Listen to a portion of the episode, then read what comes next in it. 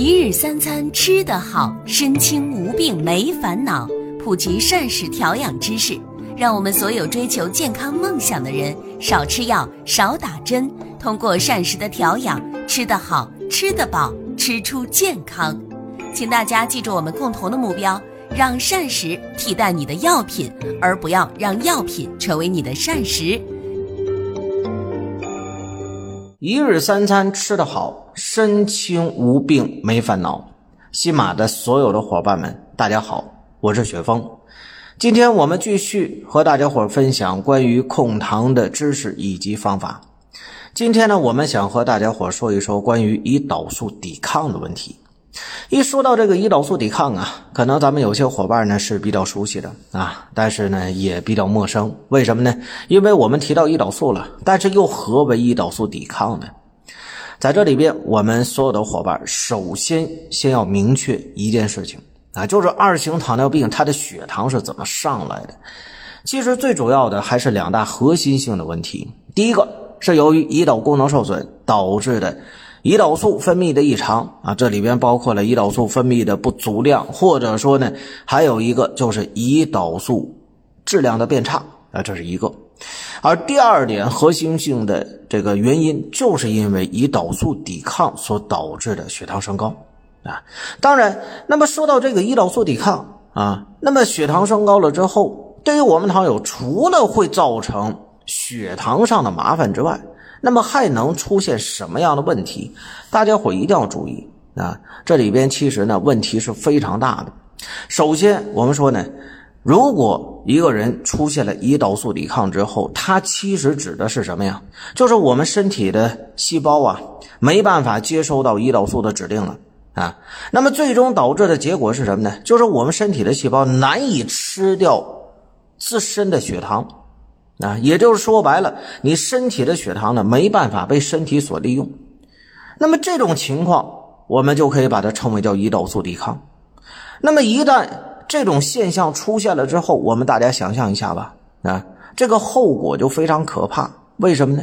因为我们的身体将会没办法得到充足的能量，而一旦说啊得不到这种充足的能量呢，那么。接下来引发的问题就是接踵而至的。你比如说啊，由于我们的血糖呢持续的升高啊，得不到一个平稳，那身体呢会持续的分泌更多的胰岛素来想办法把自身的血糖呢平稳下来啊。但是由于我们自身仍然还存在着胰岛素抵抗的问题，那么可能你即使分泌再多的胰岛素啊，这个血糖仍然下不来。于是就产生了一个啊现象，什么现象呢？就是我们有很多糖友不仅有高血糖的问题，而且还伴随着叫高胰岛素血症啊。也就是说，我们体内的这个胰岛素啊啊分泌量呢，其实是异常的增多的啊，是这种状态，是吧？就是可能跟我们很多糖友呢所理解的说，哎，我现在血糖高了，那可能是胰岛素分泌不足了，哎，可能跟你。啊，这个想象的却是恰恰相反。你血糖越高，而这个胰岛素呢，反而会越高，因为这是胰岛素抵抗所造成的一个现象。而本身我们说一一旦体内的啊这胰岛素要是升高了，又会怎么样呢？啊，我们既然把它称为叫高胰岛素血症，大家一定要清楚一点，胰岛素啊。在我们体内呢是非常重要的降糖激素，也是唯一的一种肠道的分泌出来的降糖激素。但是，啊，它在我们体内如果说浓度过高的话，造成的问题也是我们无法想象的啊。给大家伙咱们举几个例子吧。比如说，首先啊，那么胰岛素在我们体内呢，如果说浓度过高的话，它会刺激我们血管内皮的一个急剧的收缩。啊，那么最终导致结果是什么呢？就是血管的内壁的压力会增加啊。那么一旦说增加之后呢，容易导致啊，一个是血压的上升，再有一个就是容易导致血管的硬化。再有，胰岛素本身呢会增加这个钠的这种储留啊。一旦说呢增加这个钠离子的储留之后呢，同样也会引发。啊，心血管疾病，对吧？另外呢，胰岛素一旦说在我们体内浓度上升之后呢，还会降低肝脏的解毒能力，并且胰岛素如果说水平过高的话，还会促进细胞的分裂啊，加速我们人体整体的衰老过程。包括说，如果有这个肿瘤的问题的话，那么它还会加速呢这个肿瘤细胞的一个分裂啊。另外，胰岛素本身。浓度过高还会抑制体内脂肪的分解，从而导致我们身体体重是越来越超标啊！所以，当我们看到这些问题的时候啊，那么大家伙一定要清楚一点：如果一位汤友啊，如果你的身上有胰岛素抵抗的问题的话，你将来所面临的问题可不仅仅就是一个血糖居高不下的事情。甚至说呢，还会引发更多的啊，这个由于高胰岛素血症所导致的各类的并发症啊，这才是我们要比较关注的。而本身我们又如何来解决胰岛素抵抗的问题呢？这也是我们今天要和大家伙讨论的一个重点。为什么呢？因为从现在的这个药物当中啊，无论是口服的药物啊，包括说胰岛素在内，那么它更擅长于解决的是胰岛功能异常的问题。那你比如说促进胰岛素的分泌啊，或者说呢，作为胰岛素的补充补充剂的这个呃胰岛素的注射剂，对吧？那它更擅长的是这些方面。但是胰岛素抵抗是目前西药啊所很难呃把它解决好的。而自身，我们说那还有没有办法呢？其实还有啊，但是需要具体问题具体分析。为什么这么说呢？因为胰岛素抵抗它的这个引发原因呢，其实是多种多样的啊。那么总体归类呢，是有这么四大类啊。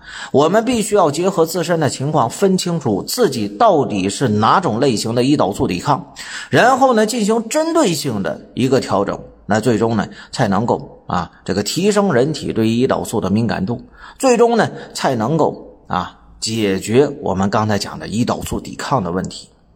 那么具体的，我们说胰岛素抵抗啊，分为呃哪几种情况啊？首先，我们说第一个是脂肪型的胰岛素抵抗啊，其次第二个是肌肉型的胰岛素抵抗，第三个是我们脏腑型的胰岛素抵抗。第四个是内在炎性因子所导致的胰岛素抵抗啊，总一共呢是分这么四种情况，那具体的都怎么回事啊？接下来呢，呃，也是要和大家伙咱们仔细去说的。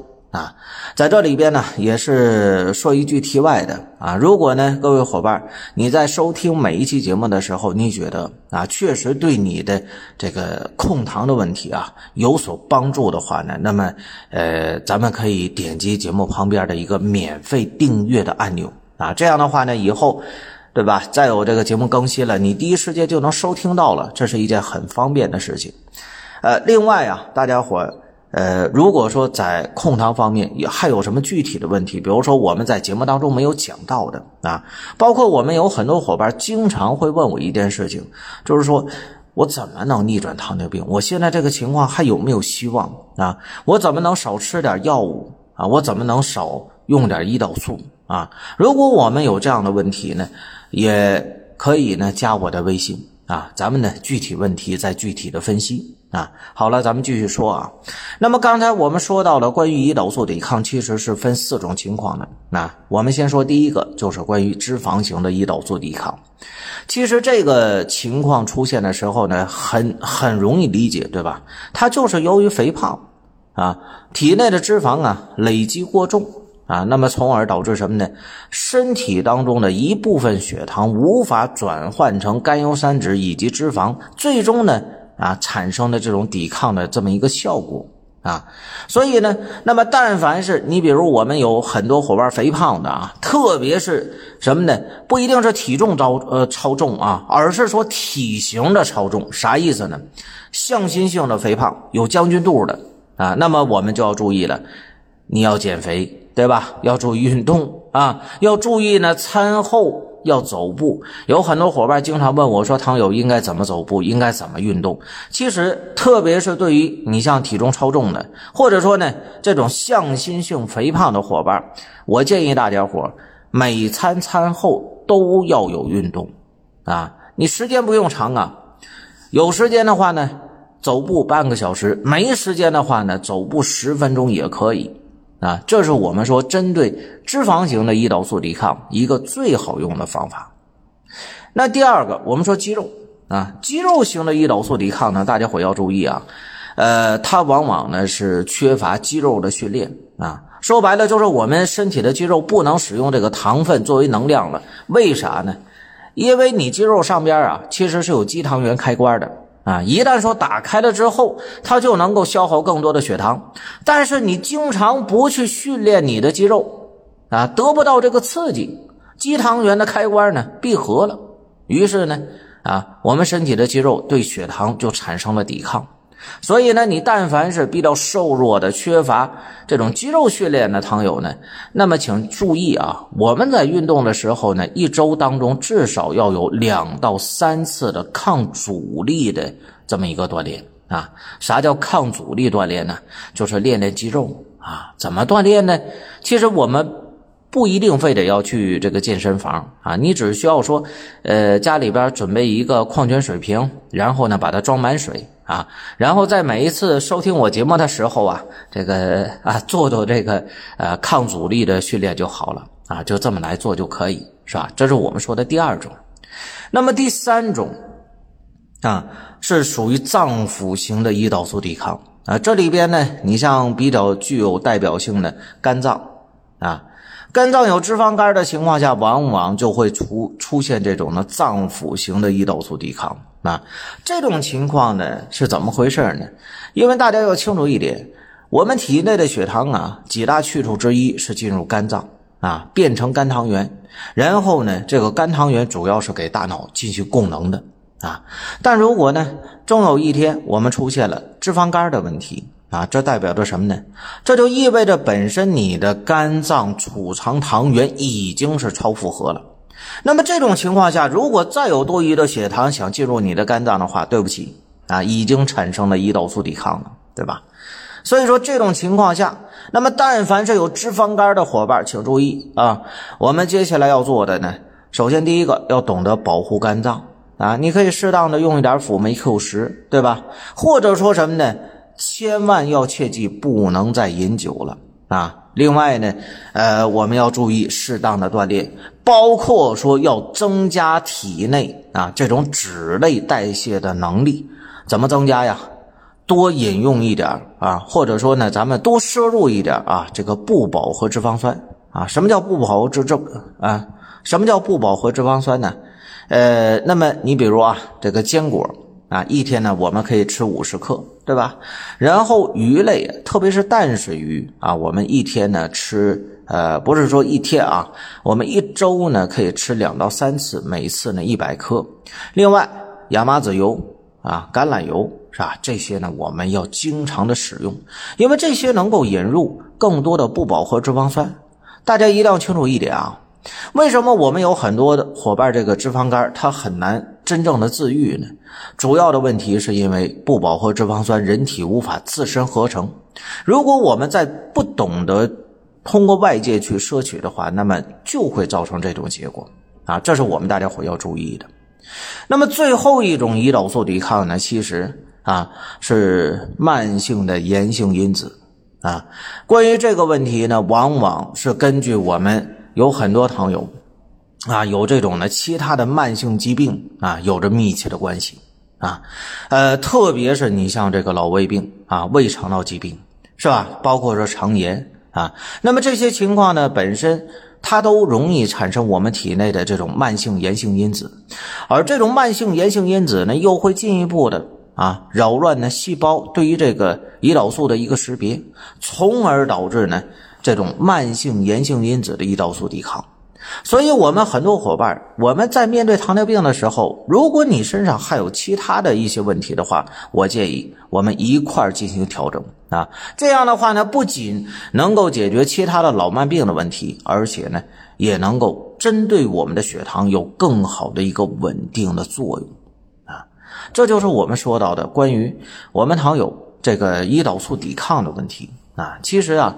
呃，我真的希望咱们所有的伙伴呢，对于啊这个胰岛素抵抗要有一个比较明确的了解啊，特别是当我们在用药的时候，包括说在打胰岛素的时候，发现血糖却控制不住的这种情况，我们更应该仔细的考虑一下，为什么用药效果不好了啊？很有可能呢，是因为本身我们现在血糖升高啊，已经不是说药物能解决的原因了，因为你体内是有胰岛素抵抗的。啊，打的胰岛素是蛮多的啊，但是血糖下不来，对吧？因为你现在体内有胰岛素抵抗啊，这才是重点。所以呢，我们各位伙伴，我们在日常的控糖当中啊，不仅要关注自己的胰岛功能的问题，更要关注自身的胰岛素抵抗是否存在。如果有的话，我们要进行针对性的调整。啊，当然我也知道，咱们有些伙伴呢，这个胰岛素抵抗啊产生的原因可能不只是单一的一种。你比如说，既有既有这种脂肪型的胰岛素抵抗，又伴随着有这种脏腑型的胰岛素抵抗，这是很正常的啊。所以我们在整体调整的时候呢，也是需要综合性的具体问题具体分析了啊。好了啊。呃，关于今天胰岛素抵抗的相关的知识啊，咱们就先分享这么多。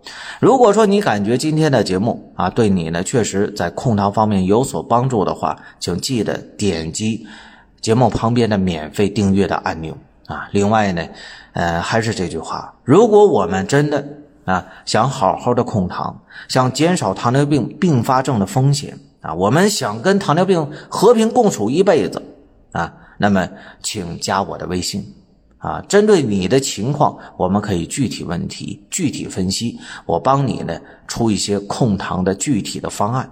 好了，今天咱们控糖知识就分享到这儿啊，下期我们再接着分享这些相关的知识。